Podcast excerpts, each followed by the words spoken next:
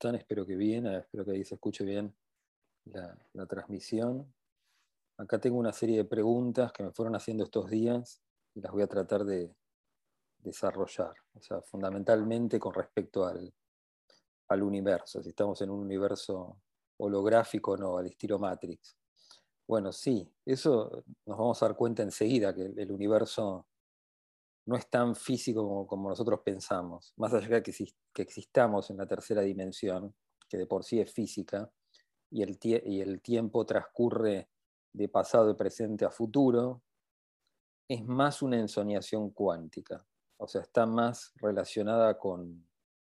Es mucho más parecido a una ensoñación que lo que nosotros creemos. ¿Qué quiere decir eso?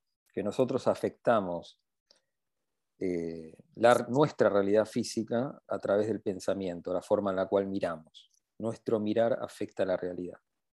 ¿Cómo nos vamos a dar cuenta que el universo es un holograma? O sea, ¿qué quiere decir un holograma? Bueno, un holograma, si uno toma una imagen holográfica en una película, uno puede sacar una parte de ese, de ese film o de ese fotograma, puede romper una parte y ese fotograma tiene la información de toda, de, todo el fotograma completo. Uno, uno, a través de incidirle luz podría reconstruir la imagen total de, ese pequeño universo. Bueno, el universo se comporta de la misma, exactamente de la misma manera. La información no está, eh, digamos, no está vinculada localmente. Y eso se pudo demostrar con la física cuántica a principios de siglo a través de, de experimentación con fotones. Digamos, si uno un fotón, lo divide en dos, o sea, una partícula de, luz, la divide en dos, y la envía a dos lugares diferentes del universo, no importa la distancia, pueden estar en dos galaxias separadas, uno incide en una de las partículas y la otra, la partícula gemela, automáticamente toma el cambio. Eh, y lo toma el cambio instantáneamente, independientemente del, del, del espacio que haya entre ellas dos digamos, de la distancia que haya entre ellas dos. O sea, el universo no está vinculado, la información no es local. ¿Qué quiere decir esto? Y todo es luz, aparte otra cosa. Nosotros cuando vemos materia física, en realidad lo que estamos viendo es luz, es luz densa, luz que vibra en una frecuencia tal que nosotros la percibimos como partícula, pero en realidad es luz. Todo es luz, no hay nada que no sea luz, inclusive nuestro cuerpo. Por más denso que sea nuestro cuerpo, nosotros estamos ante presencia de luz este gran paradigma de formas mentales construidas a través de la luz emanan de nuestro interior desde nuestro corazón, están vinculados geométricamente por, nuestras, por nuestros anhelos, por nuestras decisiones, por nuestro karma. Eh, toda esta información está vinculada con el centro de nuestro corazón. Y eso nos vamos a dar cuenta que lo que pongamos ahí, dicho de una manera poética, pero que en el en una experiencia fuerte de samadhi eh, se percibe como real, vos ves surgir esas formas mentales del centro de tu corazón y se van a manifestar como formas físicas. ¿Y qué son las formas físicas? Bueno, la mesa, el piso, los animales, las personas, todo lo que tenemos alrededor de nosotros. Pero estamos inmersos en un paradigma mental, de formas mentales. Esto mismo lo decía eh, lo plantea en parte el Kibalión, que es atribuible a Hermes, pero bueno, es un libro de, principio del siglo XX. Eh, y más fundamentalmente el libro Point Madres, que tanto le gustaba leer a, a Siragusa en Italia, el gran contactado del siglo XX, eh, que plantea que el universo es una forma mental, digamos, una mente, y en ese sentido es maleable. Nosotros con nuestro mirar afectamos la realidad, con nuestros deseos, con nuestros anhelos, afectamos la realidad. Mucho de lo, que sucede en el mundo, por no decir todo, está prácticamente armado a través de nuestros anhelos inconscientes. Nuestro anhelo inconsciente, o, quizás em, medianamente consciente, tiende a manifestarse más rápido como una forma mental, como una forma física que vos después la vas a terminar viviendo como una, como una circunstancia. Y en ese sentido, quizás la gran ópera de todos estos videos que yo estoy subiendo y fundamentalmente todas las búsquedas eh, ufológicas espirituales, porque el fenómeno UFO es un fenómeno espiritual, eh, son fenómenos de la conciencia. ¿A qué apuntan? digamos, cuáles son todas estas búsquedas, todas estas entrevistas eh, y las diferentes reflexiones de eventos, o sea, de experiencias espirituales reales que he tenido. Bueno, precisamente compartir, o sea, el, compartir estas experiencias para las nuevas generaciones de meditadores, fundamentalmente chicos muy jóvenes, de 15, 20, 25 años, que recién ahora se empiezan a vincular con la meditación o con elementos espirituales, o sea, transmitir el conocimiento y al mismo tiempo eh, tratar de que asimismo puedan descubrirse como creadores, porque eventualmente cuando vos tenés eventos, como puede ser un evento fuerte de Samadhi, o un evento de Kundalini, u otros eventos espirituales, como pueden ser diferentes tipos de éxtasis, que pueden ser desde la cultura judío-cristiana, puede ser un éxtasis mariano, crístico, o de estar ante o tener un éxtasis al ver la imagen de algún patriarca o lo que fuera, son diferentes aproximaciones al mundo espiritual.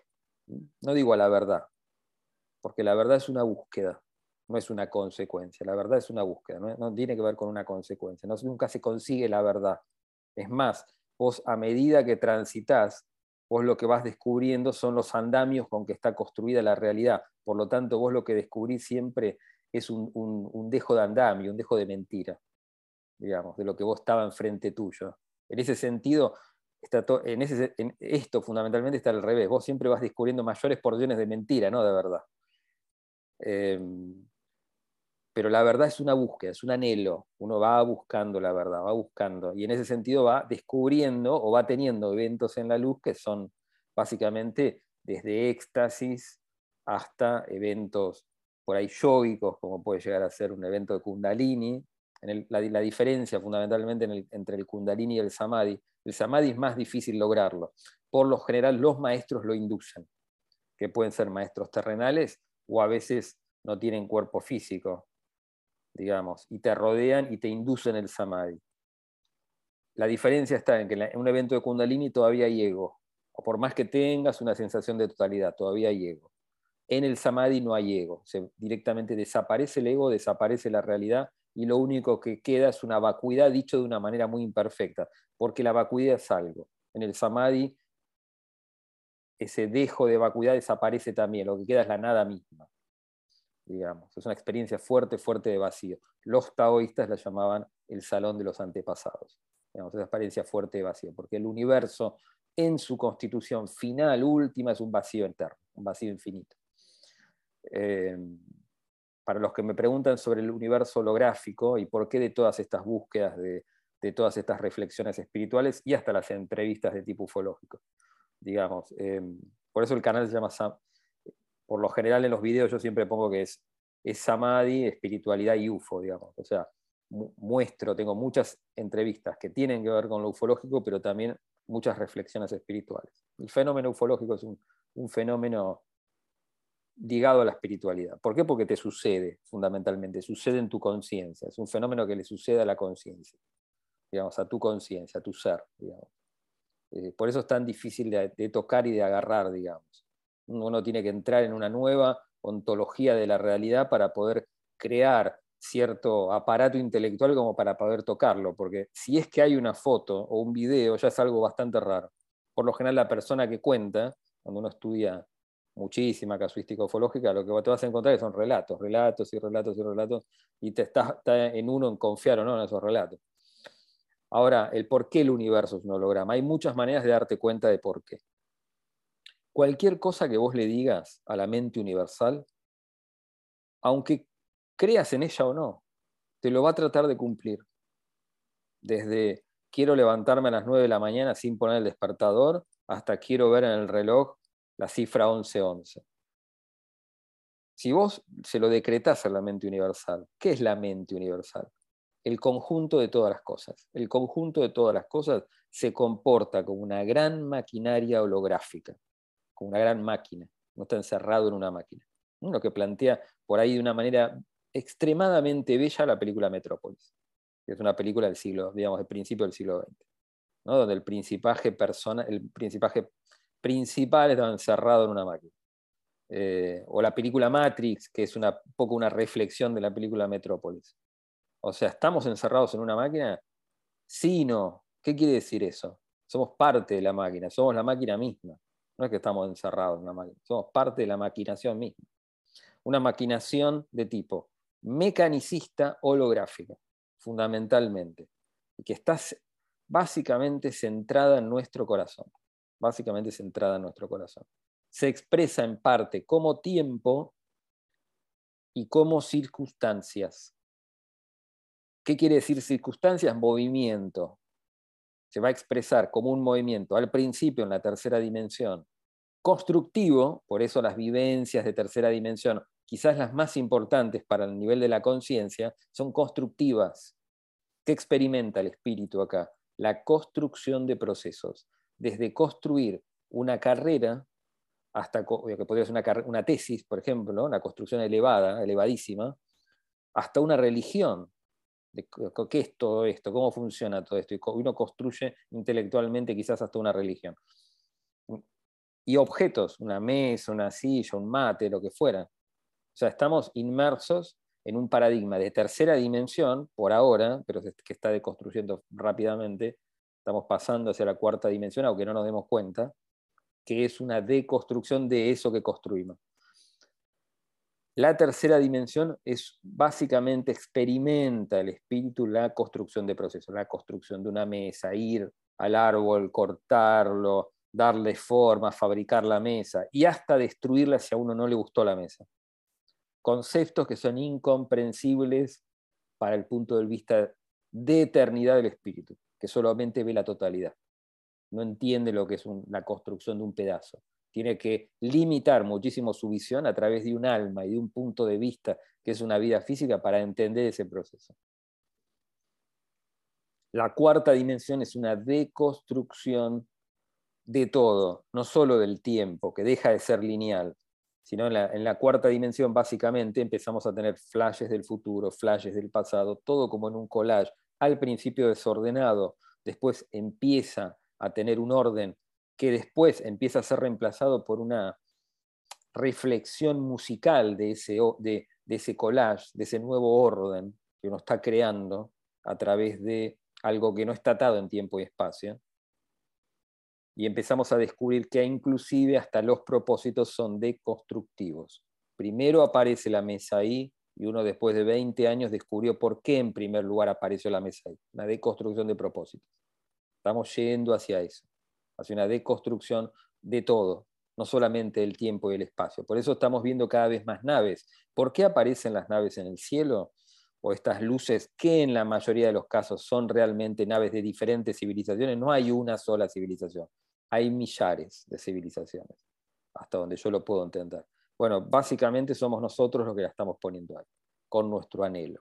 El anhelo humano, fundamentalmente de los jóvenes, es tan grande por comunicarse o hermanarse o verse reflejados con seres diferentes a lo humano o de tipo humanoide, que ese anhelo mismo hace que la conciencia humana vaya, vaya encontrando eso que anhela. Cualquier cosa que vos anheles, la conciencia tiende a ir acercándose a eso que vos anhelas. Y si vos lo acompañás con el verbo, diciéndole a la mente universal que lo querés ver o que lo querés materializar, esto lo explica muy bien Neville Goddard, véanse los, los, los videos de Neville Goddard en la web, está en lo cierto Neville Goddard, la forma en la cual llegar a la co-creación, aunque dicho así es de una manera muy imperfecta. Uno nunca crea nada. En el universo nunca se crea nada, aunque para nosotros sea difícil de concebir. ¿Por qué? Porque el universo ya existe como una manifestación plena, absolutamente plena. Lo, la conciencia al, al, transitar por determinado espacio crea la ilusión de que la cosa se está creando. Y el, y el universo en sí mismo manifestándose también, la conciencia universal manifestándose en tiempo y en espacio, crea la ilusión de que crea. Pero en realidad todo ya existe porque hay un solo instante en la creación, que es aquí ahora, y en este instante toda la creación ha existido por siempre y existirá por siempre como plenitud, como un pleroma como una cosa totalmente plena, que nada le falta y nada le sobra. No tiene principio, no tiene fin, por lo tanto no tiene propósito. El propósito mismo de la existencia del universo es existir. Que en sí mismo ese hecho de existir representa una forma de ilusión también. Uno cree, digamos, del universo, o uno, o el alma, cuando crea una forma de vida, digamos, un punto de vista que es la vida física, se envuelve de esa forma mental, que en sí misma encierra propósitos dinámicos, que son los diferentes elementos que algunos llaman el parkour de la vida, son los diferentes elementos que nos vamos a encontrar a medida que vamos creciendo y vamos evolucionando. No es lo mismo, no es, no es nuestra misma vida la que tenemos cuando somos muy chicos que como cuando somos adolescentes o cuando ya somos adultos. Se nos van a presentar diferentes problemáticas. Y en ese sentido, todo ese desenvolvimiento es una forma mental per se, que crea el alma para experimentar qué cosa? Deseos. Deseos que se encuentra intrínsecamente, que están intrínsecamente dentro de sí, los expresa como un punto de vista, como una forma mental, que encierra propósitos, que son esos deseos. A nivel universal, el universo hace lo mismo. Su deseo de existir crea esa forma mental y crea esa ilusión de tiempo y espacio y ese desenvolvimiento en tiempo y espacio, cuando en realidad todas esas geometrías, que son más bien circulares y espirales, ya existen manifiestas per se. Se crea la ilusión de que uno crea. En realidad uno nunca crea nada, uno lee. Está inmerso en un gran libro circular que podríamos llamarlo número pi. Estamos inmersos en un número que es muy lo que te muestra el samadhi, como la forma en la cual yo lo percibí el samadhi, es que las realidades paralelas son infinitas, literalmente infinitas, para cada instante en el universo. Son infinitas. La conciencia las recorre y crea la ilusión de que vos te moves y que el tiempo pasa. Tiempo y espacio, movimiento y tiempo son ilusorios.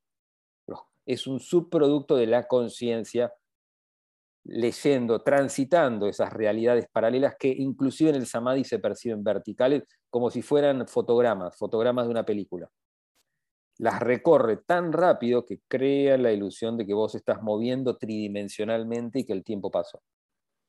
En realidad es un subproducto de la conciencia, tiempo y espacio. Y de esta forma se mueven muchas naves que se mueven a través de la conciencia. La nave en sí misma se le imprime una orden mental de dónde posicionarse, en qué lugar del espacio-tiempo, y la nave automáticamente recorre esas hojas de libro muy rápidamente y aparece instantáneamente. Nosotros vamos a descubrir paulatinamente que estamos encerrados en una historia, en una historia como si fuera un libro, como si fuera una historieta, pero infinita, literalmente infinita. Lo que vos le imprimas a ese segundo que vos estás visualizando, tiende a manifestarse en el plano físico. Si lo haces a través del verbo, funciona más rápido. La clave hermética, para lo que muchos llaman co-creación o, crear a través de la palabra, es lo que vos decretes, te olvidas rápido. Tenés que olvidarte literalmente. Si vos no te olvidás y estás todo el tiempo con eso, repitiéndolo todo el tiempo como un loro, nunca se va a manifestar. El efecto es totalmente contrario. Es al revés si vos estás todo el tiempo decretando lo que querés concretar, nunca lo vas a ver manifestado. En cambio, si vos lo decretás una sola vez y te olvidás fuertemente, toda la maquinaria cuántica va a estar establecida para hacerte aparecer eso que vos decretaste en el momento que la mente universal determine más propicio. No siempre es instantáneamente. Va a ser en el momento que la mente universal determine ahora es el momento correcto. ¿Por qué? Porque nosotros dentro de nuestro mirar de tercera dimensión solo vemos una partecita muy chiquita del, todo, cuando en realidad la geometría completa de nuestra vida y de nuestras vidas, que son más parecidas a un mandala, ya están manifiestas. La mente o nuestra conciencia recorre esa geometría como si fuera, eh, como si fuera, digamos, dentro de una montaña rusa, un carrito y solamente estamos conscientes de nuestro instante, el resto del recorrido ya está armado. Con lo cual se plantea una pregunta, ¿existe el libre albedrío? Bueno, sí y no. digamos, ¿por qué existe? el libre albedrío? Porque tu mirar afecta cada segundo de la creación. Digamos que si en tu destino está tropezarte, o que una taza se caiga y se rompa, la forma en la cual vos mirás ese suceso afecta el resultado final.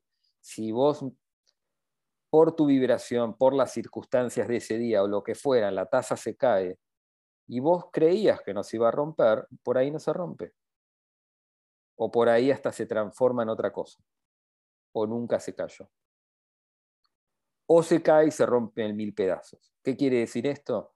De que nosotros, a medida que estamos ingresando a la cuarta dimensión, no solo nos vamos a descubrir como creadores, eventualmente vamos a descubrir de que todo lo que se manifiesta afuera ha surgido de nosotros, de nuestro interior y del centro de nuestro corazón. Nosotros somos el centro de la singularidad. Una singularidad no tiene centro, es donde uno está el centro.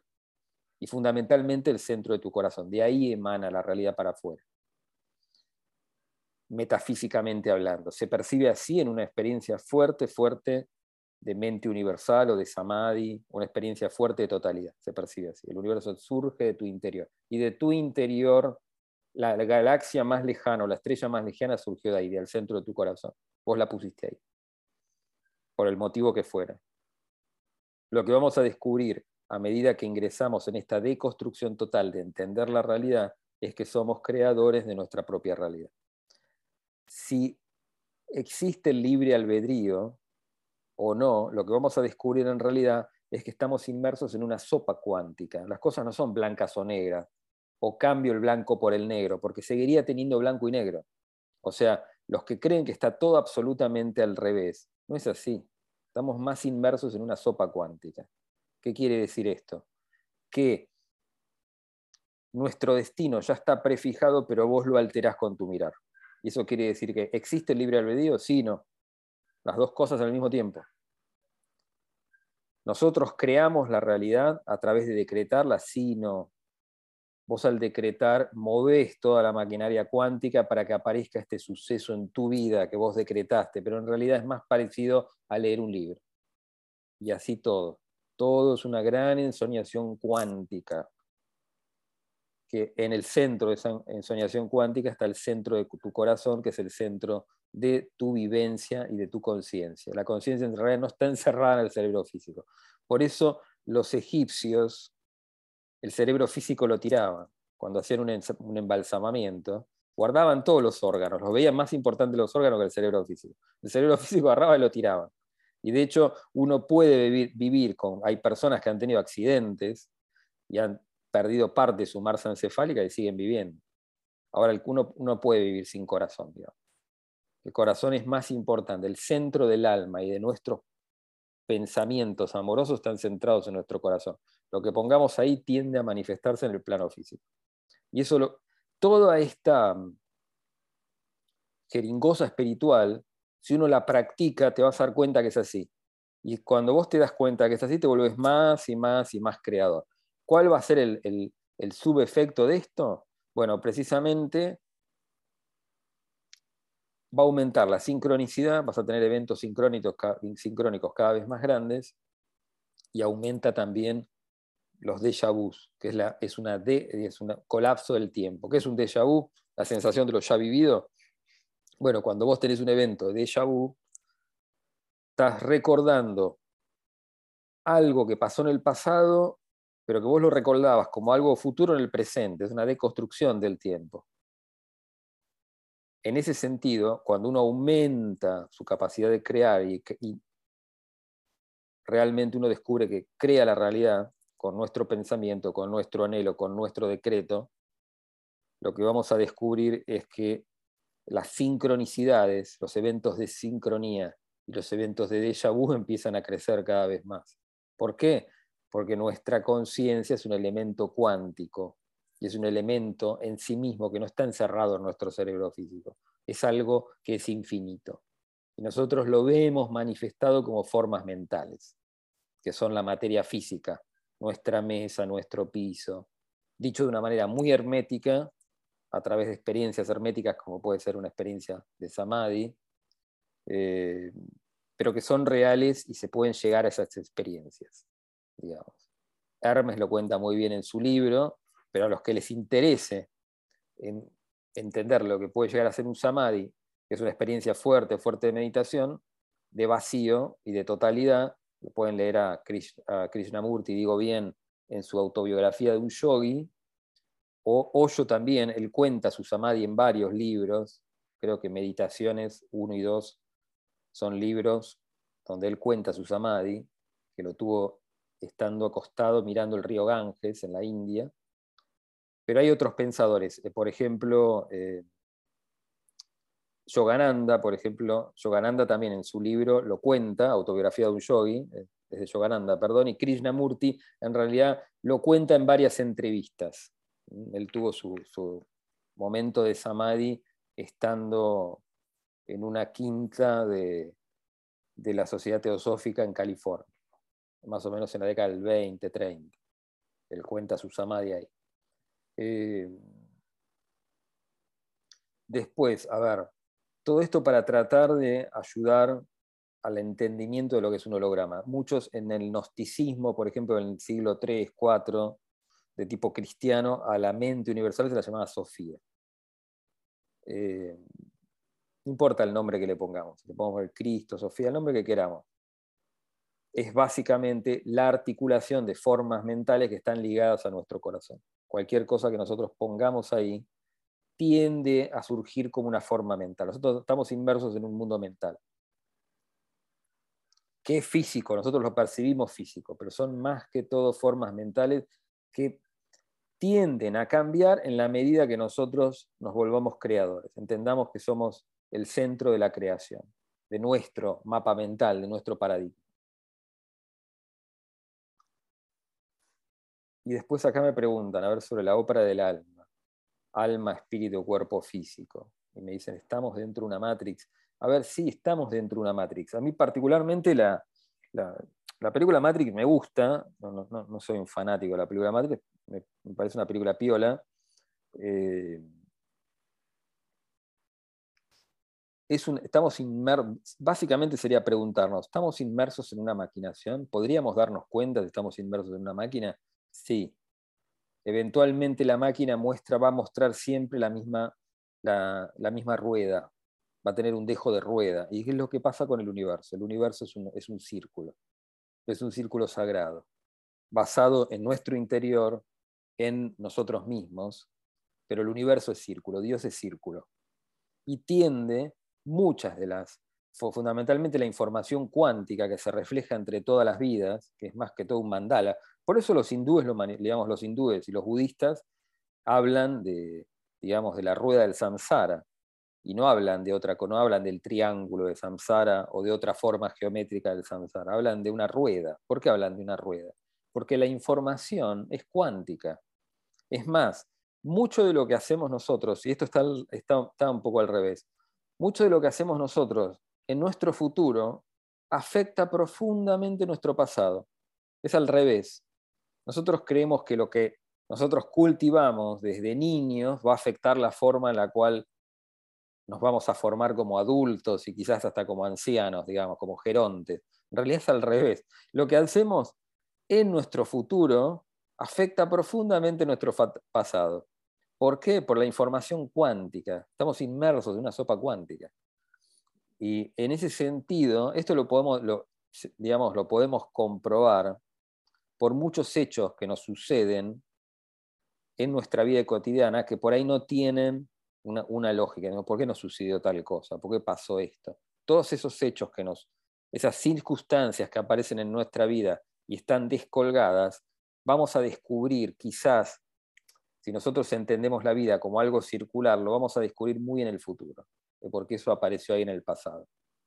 Precisamente nuestro actuar y nuestro actuar futuro, que nosotros no, no vemos lo que va a pasar en el futuro, pero en realidad esa historia ya está escrita. Cuando acontezca que el carrito de nuestra vida pase por ahí, nos vamos a dar cuenta por qué eso futuro afectó nuestro pasado. Estamos inmersos en una sopa cuántica, en una singularidad cuántica que tiene un dejo de toroide, digamos, de espiral y de círculo. Y en ese sentido es un círculo sagrado.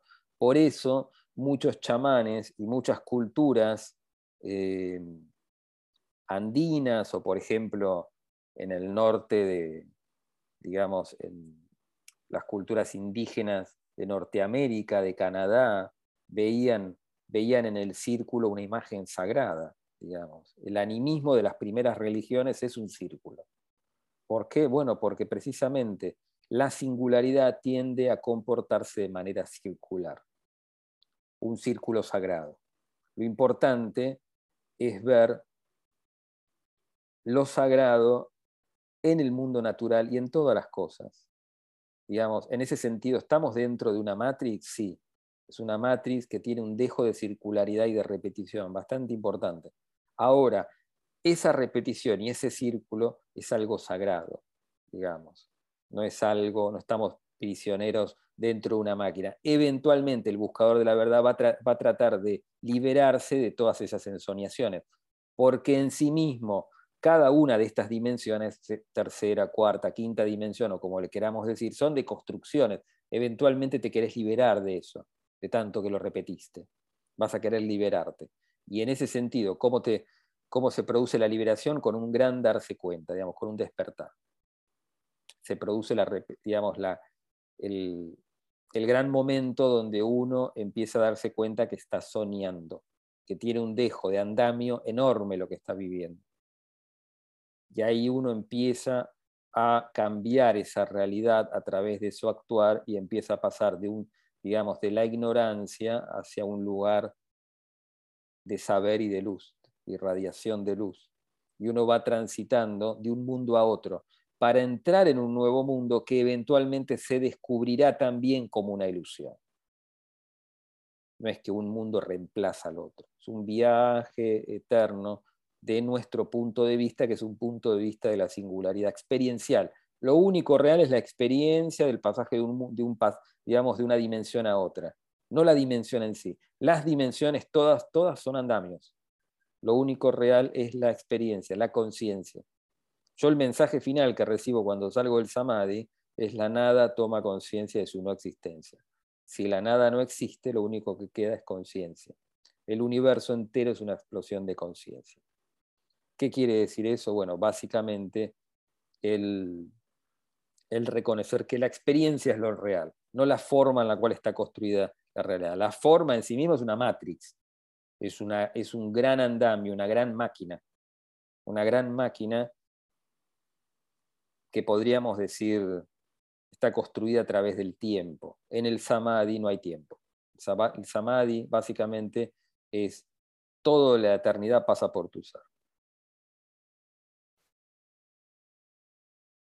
También podría ser definido esa matrix como una geometría metafísica simbólica. Nosotros estamos inmersos en una geometría o en geometrías circulares con un dejo de andamio enorme, metafísicas, todas ligadas a nuestro corazón. Y después me preguntan acá, ah, bueno, sobre la ópera del, alma, cuerpo físico.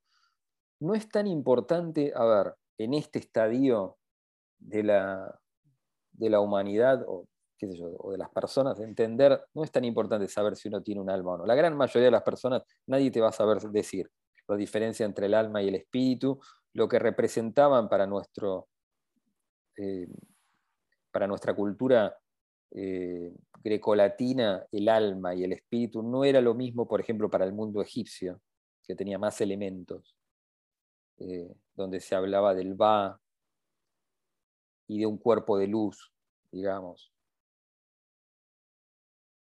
No es importante entenderlo o no. Lo único importante es ser lo más amorosos que podamos con todo lo que es. A veces es difícil y entender de que no hay otra cosa que vos. Entonces lo que vos le hagas a otro te lo estás haciendo a vos mismo. Esto está escrito en muchos escritos a lo largo de las épocas. La ley de causa y efecto, existe y es real. Entonces, en ese sentido, lo que vos le hagas a otro, te lo estás haciendo a vos. Entonces, de mucho cuidado o tacto para poder desenvolverte en la vida sin tratar de dañar a los demás. A veces es difícil. Pero quizás entender alma, espíritu, la ópera, la ópera del alma, o la, la, ópera del, alma, espíritu, encerrados en un cuerpo físico. En realidad, dicho de una manera muy imperfecta, porque no es así. Quizás no sea tan importante. Lo más importante es ser lo más amorosos que podamos. Eventualmente, de, todas estas, de todos estos cuerpos, de todas estas formas mentales, uno se libera totalmente. Lo único real es el espíritu, que es una chispa divina, que es como una gran luz que opaca el resto de las luces. Sabe que nosotros somos un conjunto de conciencias, no es que tenemos una sola conciencia que es la del cuerpo físico, el ego.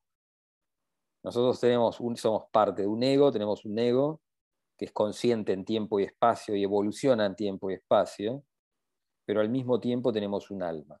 El alma es lo, podríamos decir, lo real en todas las vidas. Es una geometría que emite puntos de vista y experimenta tiempo y espacio. En la tercera dimensión, en la cuarta dimensión. Ya en la quinta dimensión empieza un plano de eternidad, donde vos ves todas las geometrías en manifiestas, digamos, todas tus vidas en en un único instante, porque hay un solo instante en la creación. El alma emite puntos de vista experienciales por deseo. Y el alma, a su vez, es un reflejo geométrico del espíritu, que es una chispa divina, es un fuego que todo lo consume, que es lo único real en nosotros. Eventualmente, la gran ópera, la primer ópera, el alma emite estos puntos de vista, todos en el ahora eterno, en un solo instante, aunque el alma los recorre con, una ilusión de tiempo y espacio, como así nosotros recorremos nuestra vida, pero es una ilusión. El tiempo y el espacio en las diferentes dimensiones no se percibe igual. Lo que acá son 95 años en la vida en la Tierra, en el plano álmico, en el plano del alma, son 15 minutos, 10 minutos. Es como una pequeña siesta que se toma el alma. Y vive precisamente lo que lo llevó a la, encarnación, dicho de una manera muy imperfecta, que es la exploración de un set o set de experiencias ligadas al deseo, que puede ser bien desde tomar agua hasta convertirse en un médico cirujano. Todo este, ese set de experiencias, el alma los expresa como puntos de vista en el eterno ahora, y el aspecto más elevado es lo musical, son como notas musicales, como si el alma va poniendo a tono al espíritu, que es un aspecto más elevado de sí misma, y eventualmente el espíritu empieza a entender lo que es tiempo, espacio, que era lo que no entendía. El espíritu en su plano solo sabe qué es, qué es y qué ha sido por siempre, pero no sabe lo que es construir una mesa, no lo entiende. Como eso no lo entiende, no entiende tiempo, espacio, no entiende construcción y deconstrucción, no puede imaginarse a sí mismo el, propio, el próximo nivel del fractal. Entonces no puede ir hacia ese lugar porque no se lo imagina. La creación es imaginación, básicamente. Lo que vos te imagines va a ser el límite de tu mandala. Cuanto más seas capaz de imaginar, más ampliaste el mandala de vidas y más vas a, ser capaz de explorar y de leer en este libro infinito que estamos inmersos. Esa es la gran ópera del alma y del espíritu.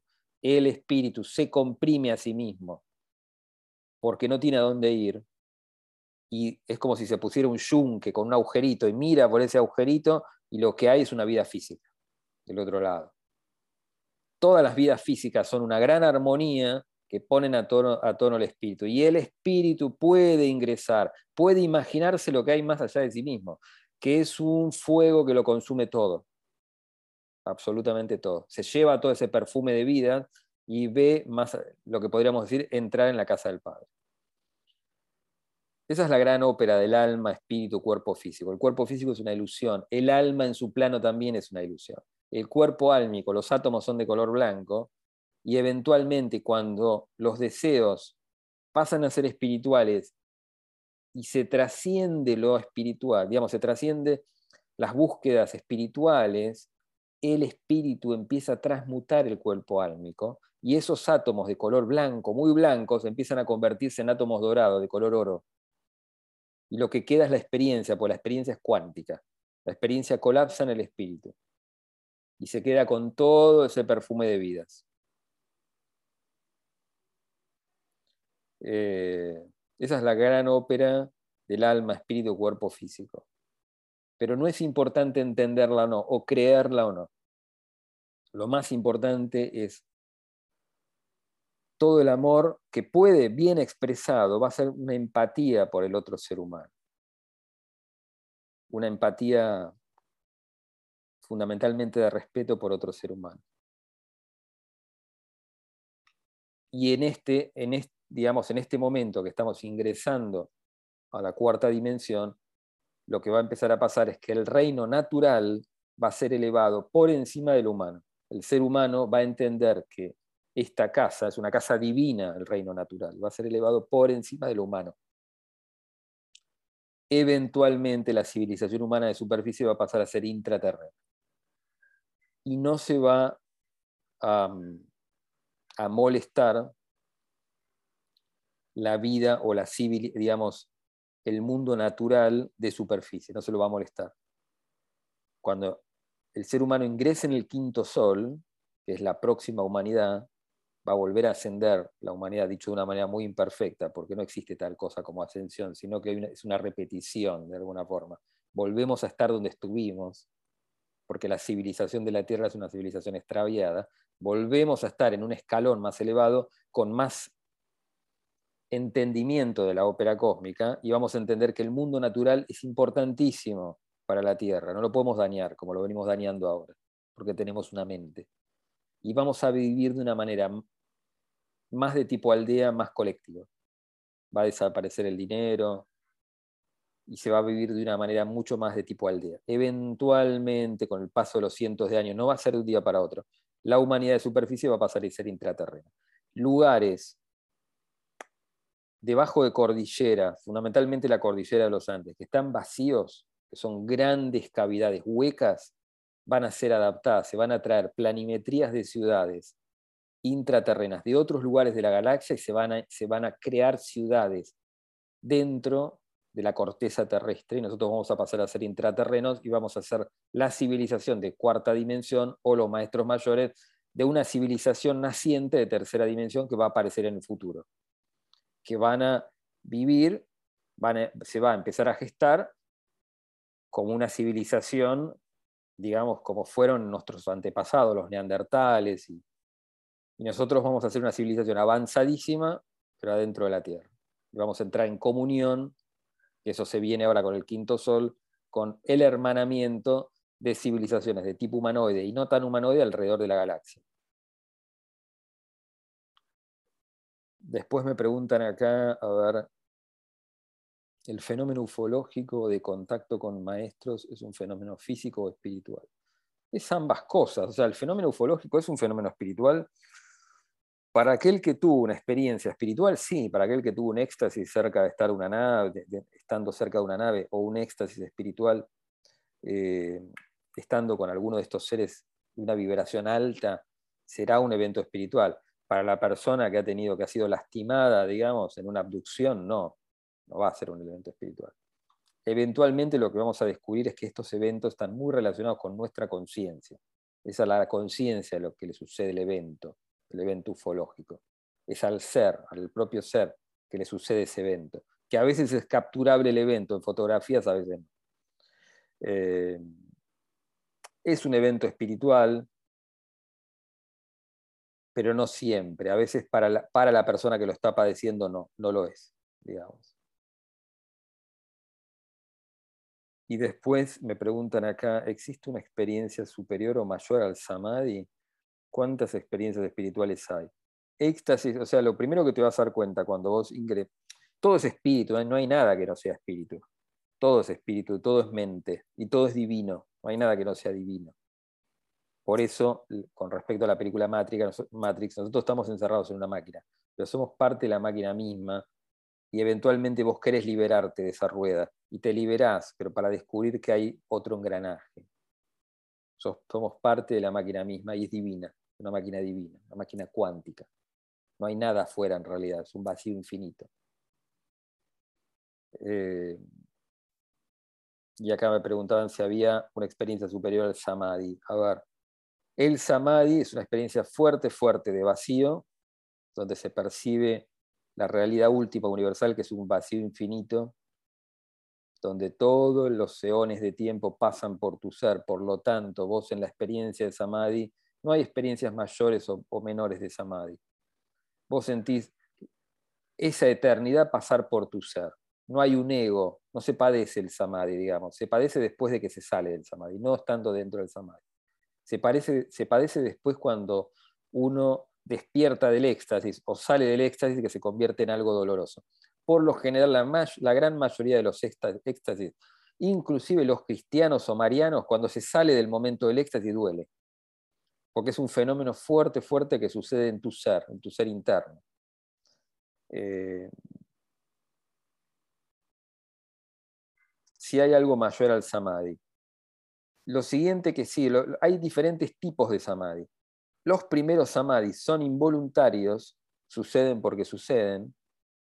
O sea, en tu rueda de vida estaba determinado por tus vidas anteriores, que en realidad todas suceden en el ahora, estaba determinado que en determinado momento esa circunstancia llamada samadhi te iba a ocurrir, por lo general en los meditadores son en chicos muy jóvenes, 15, ¿cómo se llama? 18 años, más no, Em, los primeros samadhis son involuntarios. Las personas con un Badgran espiritual muy grande, como un Yogananda, pueden autoinducirse el samadhi, como lo cuenta Yogananda. A esa experiencia en sí misma se le llama Nirvikalpa Samadhi, que es un samadhi voluntario, ingresar al samadhi de manera voluntaria. Estamos hablando de un Badgran espiritual enorme, un Osho, un Krishnamurti, un Yogananda eventualmente se entran en nirvana. Cuando uno evoca y se provoca a sí mismo el samadhi, que puede ser provocado a través de un gran desenvolvimiento energético centrado en el chakra cardíaco y fundamentalmente uno se provoca a sí mismo el samadhi, esa es una manera de lograrlo. Estamos hablando de un Vajrana espiritual enorme, enorme. Ahí ya no queda mucha vida física.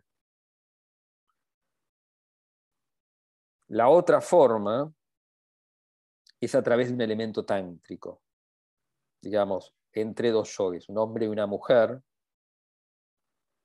un hombre representando quizás al, hombre de Vitruvio, o sea, un, un nombre como el número pi y una mujer alfa, que no va a ser fácil encontrar esa dupla no es algo tan fácil de hacer, como eso muchas, muchas personas creen que por dos juntas a una pareja que les guste, que está muy relacionadas a los ovnis, y tienen un encuentro tántrico y no aparece la nave. No es tan fácil, no es una cosa tan fácil. Lo mismo que el samadhi. Samadhi puede estar años evocándolo y no llega. Llega cuando llega, cuando es el momento que llegue. ¿Por qué? Porque está toda la historia ya está escrita. Ya está escrito todo en ese sentido uno dice, bueno, ¿existe el libre albedrío? Sí, no. Por eso es importante cómo vos miras la realidad, porque la afectas. El elemento trántrico también puede ser, pero ese match o esa pareja tántrica no siempre es fácil lograrlo. Cuando son muy chicos, no sé, chiquitos muy chiquitos, 18 años, por ahí es más fácil. Cuando son más adultos es más difícil llegar a ese match tántrico, de los que buscan el samadhi a través del Tantra. Independiente de las dos formas, el samadhi cuando se logra de manera voluntaria, ya no quedan tantas vidas, vidas físicas. Después lo que acontece es el nirvana, que es un despojo, una ruina, una ruina circular, que es el entendimiento de que todo está manifiesto. Uno entra en un estado de gozo y de éxtasis que no termina, desaparece de alguna forma el cuerpo emocional. Uno entra en un éxtasis que florecen las flores para siempre en una, en una primavera eterna. Es un éxtasis que no termina. Y ahí, si llega a haber un despojo de vida, podría acontecer un avatar, como un Cristo, como un Buda. Solamente yo por lo general digo que no creo en los avatares. Los avatares como Jesús y Buda sí, o un Lao Tzu, pero son muy poquitos. Los avatares acontecen cada dos mil años. No es algo tan fácil de lograr. el acontecimiento de un avatar. Si al final del logro del samadhi voluntario, lo más probable que suceda es que parte de la conciencia quede en un estado de vacuidad. Y ahí viene el símbolo del ojo tapado, el famoso ojo que, digamos, que aparece en tantas películas, el ojo de Horus. ¿Qué significa ese ojo de Horus? Parte de la conciencia queda en el vacío eterno y parte en la conciencia vigílica. Por eso, la gran mayoría de los avatares tienen una mirada rara, tan como en otro lado. Esa facultad de parte de su conciencia estar en la eternidad del vacío, el vacío en sí mismo o, el elemento de vacío, muchas desde la conciencia hindú se percibe como agua, como algo acuoso, es una energía infinita, básicamente. Da lo mismo lo percibas como agua o no, da lo mismo. Alice Bailey lo llamaba el plano astral cósmico. Es una energía infinita. Como, es, como el avatar tiene parte de su conciencia anclada en el vacío, con la otra conciencia que está todavía con un dejo de, de ancla en la vida física, toma energía infinita del vacío y crea en la vida física. Y por eso puede crear, puede crear instantáneamente cualquier elemento. En realidad lo que hace es leer, desplaza la conciencia de ese lugar y crea la ilusión de que está creando algo. Eventualmente todo este tipo de ilusiones se disuelven y el espíritu empieza a tener, vive, digamos, entra en un lugar que no puede ser expresado con palabras físicas, porque está más allá del tiempo y el espacio. Por lo tanto, son, es inefable, es una experiencia inefable, no se puede expresar. Ingresa a aquel lugar cuya luz opaca el resto de las luces.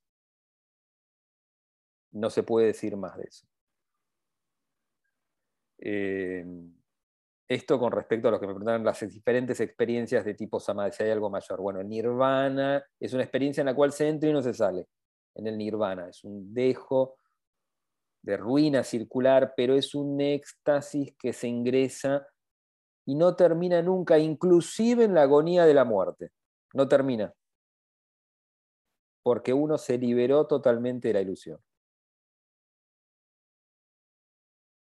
Eh, y acá a ver si tengo alguna otra pregunta más. Bueno, espero que les haya gustado este audio. Les envío un abrazo muy grande.